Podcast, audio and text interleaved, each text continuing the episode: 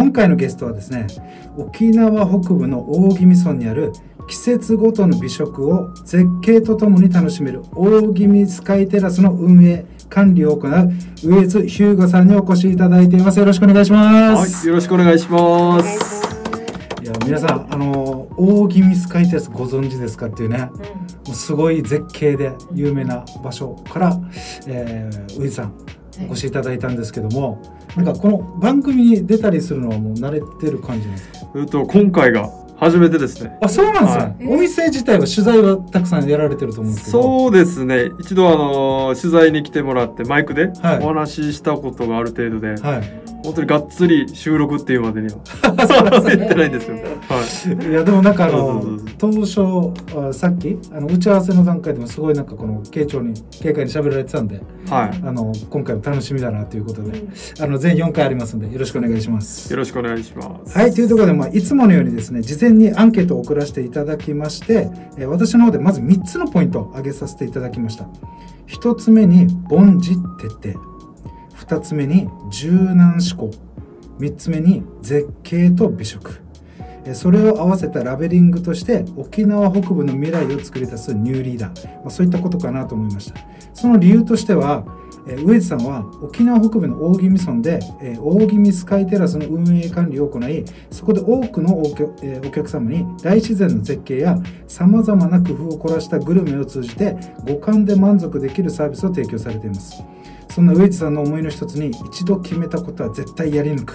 えーそういったものがあります。そこには今後大宜味スカイテラスが北部を代表する観光施設を目指す、えーこういったものがあるそうです。そんな思いを持ち、えー活動される上地さんまさに、えー沖縄北部の未来を作り出すニューリーダーだと感じ、えーこのようなラベリングをさせていただきました。よろしいですか？はい。よろしくお願いします。はい、というところで、まあ、今回ですね、はい。早速、えーか人生活動の理念に行きたいんですが、えーこの上地さんのこの理念教えていただいてよろしいですか？はい。私はですね理念としてお二つありまして、はい。まあまず凡事徹底はい。ともう一つが物よりことをっていうことがありまして、はい。まず凡事徹底で言いますと、はい。まあ、当たり前のこと。はい。これまでの仕事うん。を、あの当たり前に作業をしてはい。あのその上で、まあ、新しいことをやっていくっていうのと、また物よりことっていうことは今ですね物、まあ、商品とかのサービスよりも体験重視のサービスが、あのすごく今あの世の中にうん。普及してきてるのでやっぱり体験のサービスを通じてお客様に、まあ、喜んでもらうっていうのが私の、まあ、理念としてうん。あります。まさに今のこの時代がいろんなものをコモディティ化していく中で、はい。それには変えられないものそれが体験だからっていうことですよね。そうですね。はい。えーまあ、その中でですねこの理念を行い続けるためには、い。まあ、いろんなものを意識してると思うんですけども、えーどういったことを意識してるんですか？うんとやっぱ意識の上ではですね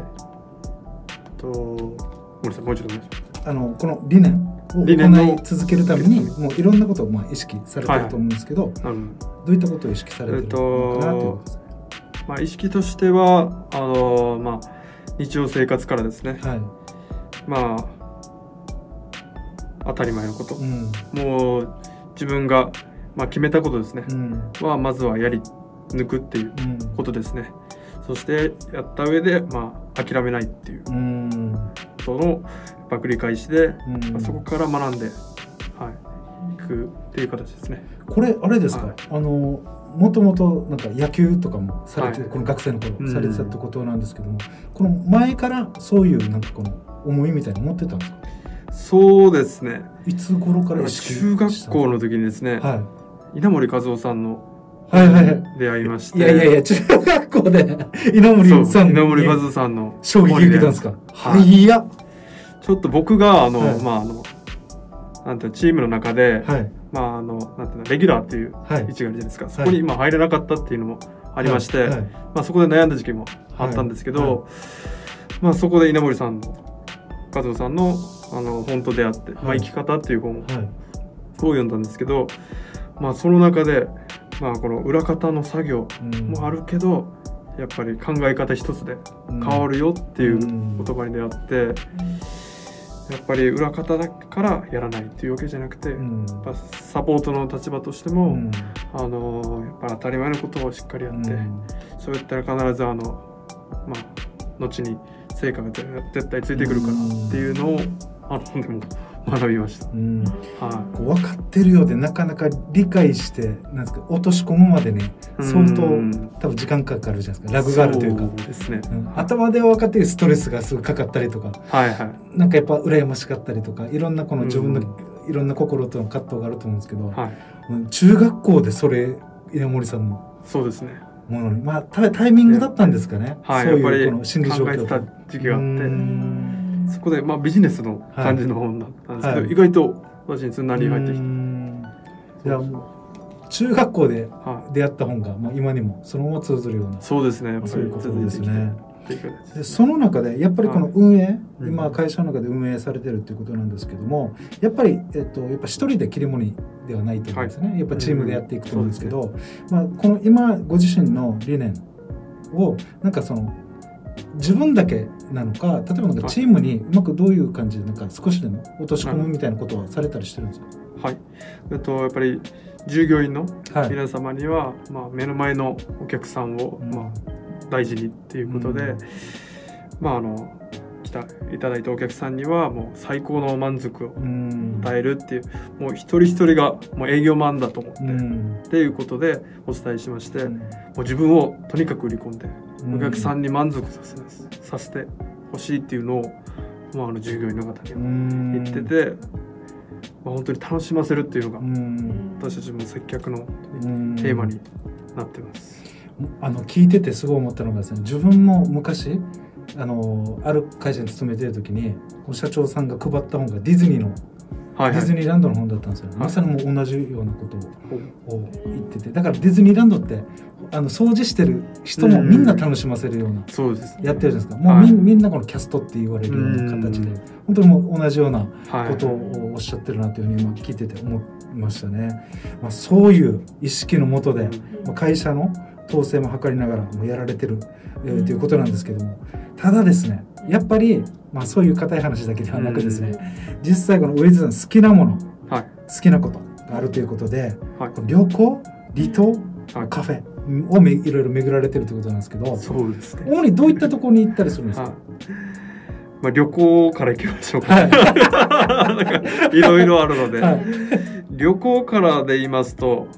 僕やっぱり旅行いろんなものに触れて、まあ、この土地柄だったり、そういう文化に触れるのが結構好きで、やっぱりあの飛行機で、あの県外に行ったりするんですけど、まだ踏み入れてない場所であったり、やっぱり島であったり、まあ、県であったりするので、そこ見てないところにやっぱり注力して見に行って感じて、で学んで、まあ、それをまた現場に落とし込むっていう感じをやっててやっぱりなんかあの行ったことないに行くと自分がやっぱワクワクするんですよね。このワクワク感がやっぱないとまああのまあ現場でも行けないと思ってますし。でまあ旅行以外でも何がありましたっけ？旅行とカフェとか、まあ、カフェとかですね、はい、まあ、カフェでも沖縄だけでも結構な数のカフェがあって、それぞれやっぱりコンセプトがあって、でそのカフェの雰囲気がありますので。まあ、1日に3軒くらい 巡ったりはしごしたはしごしたりとか。南城のカフェです。そしたらもう3軒巡ったりとかしてまあそのメニューとかたくさん見たりしてそれもまた学びながらですね。どうやってやっぱメニュー一つでもこの書いていらっしゃる方がいるのでそこの勉強になったり。っぱりそれをやっぱ現場であの生かすために、まあ、勉強もしながら、そしてまあワクワクしながらっていう感じで、まあ、休日は。まあ、仕事でもあるあるし、はい、自分の趣味というかそうです、ね、そこにももう本当にこうリンクしてるところになってるんですね。そうですねはいはい、というところであの、まあ、今回人生活動理念いろいろ伺ってきたんですけども実際ですねあの今回初めてあ大宜味スカイテラス初めて聞いたっていう方ももちろんいらっしゃると思うんですけど実際この運営されてるウェイズさん自体がやっぱりその凡事徹底一つのことをしっかりコツコツとやりながらままたさらにそれだけじゃなく新しいものにも取り組んでいって、えー、バージョンアップしていく、まあ、そこもやりながら実はしっかりこう定期的に、えー、プライベートな旅行ではあったり、まあ、仕事で、えー、足を運んだりもするんだけどもしっかりそこで、えー、そこの土地にあるものをしっかり吸収して自分たちのまた場所に落とし込んでいくということですね。あ確かに昔、大宜味スカイテラスに行ったけど最近行ってないっていう方、ぜひ行ってくださいってことなんですよ。絶対あのまた変わってると思いますので、そういったところを、まあ、今回ですねいろいろ伺えたのかなと思います。はい、はい、今回以上になります。はい、今回のゲスト上津日向さんへのお問い合わせはお電話番号ゼロ九八ゼロ四四二二五五インターネットで大宜味スカイテラスで検索するとホームページがご覧になれます。LSM YouTube の概要欄からもご確認ください。本日は以上になります。See you!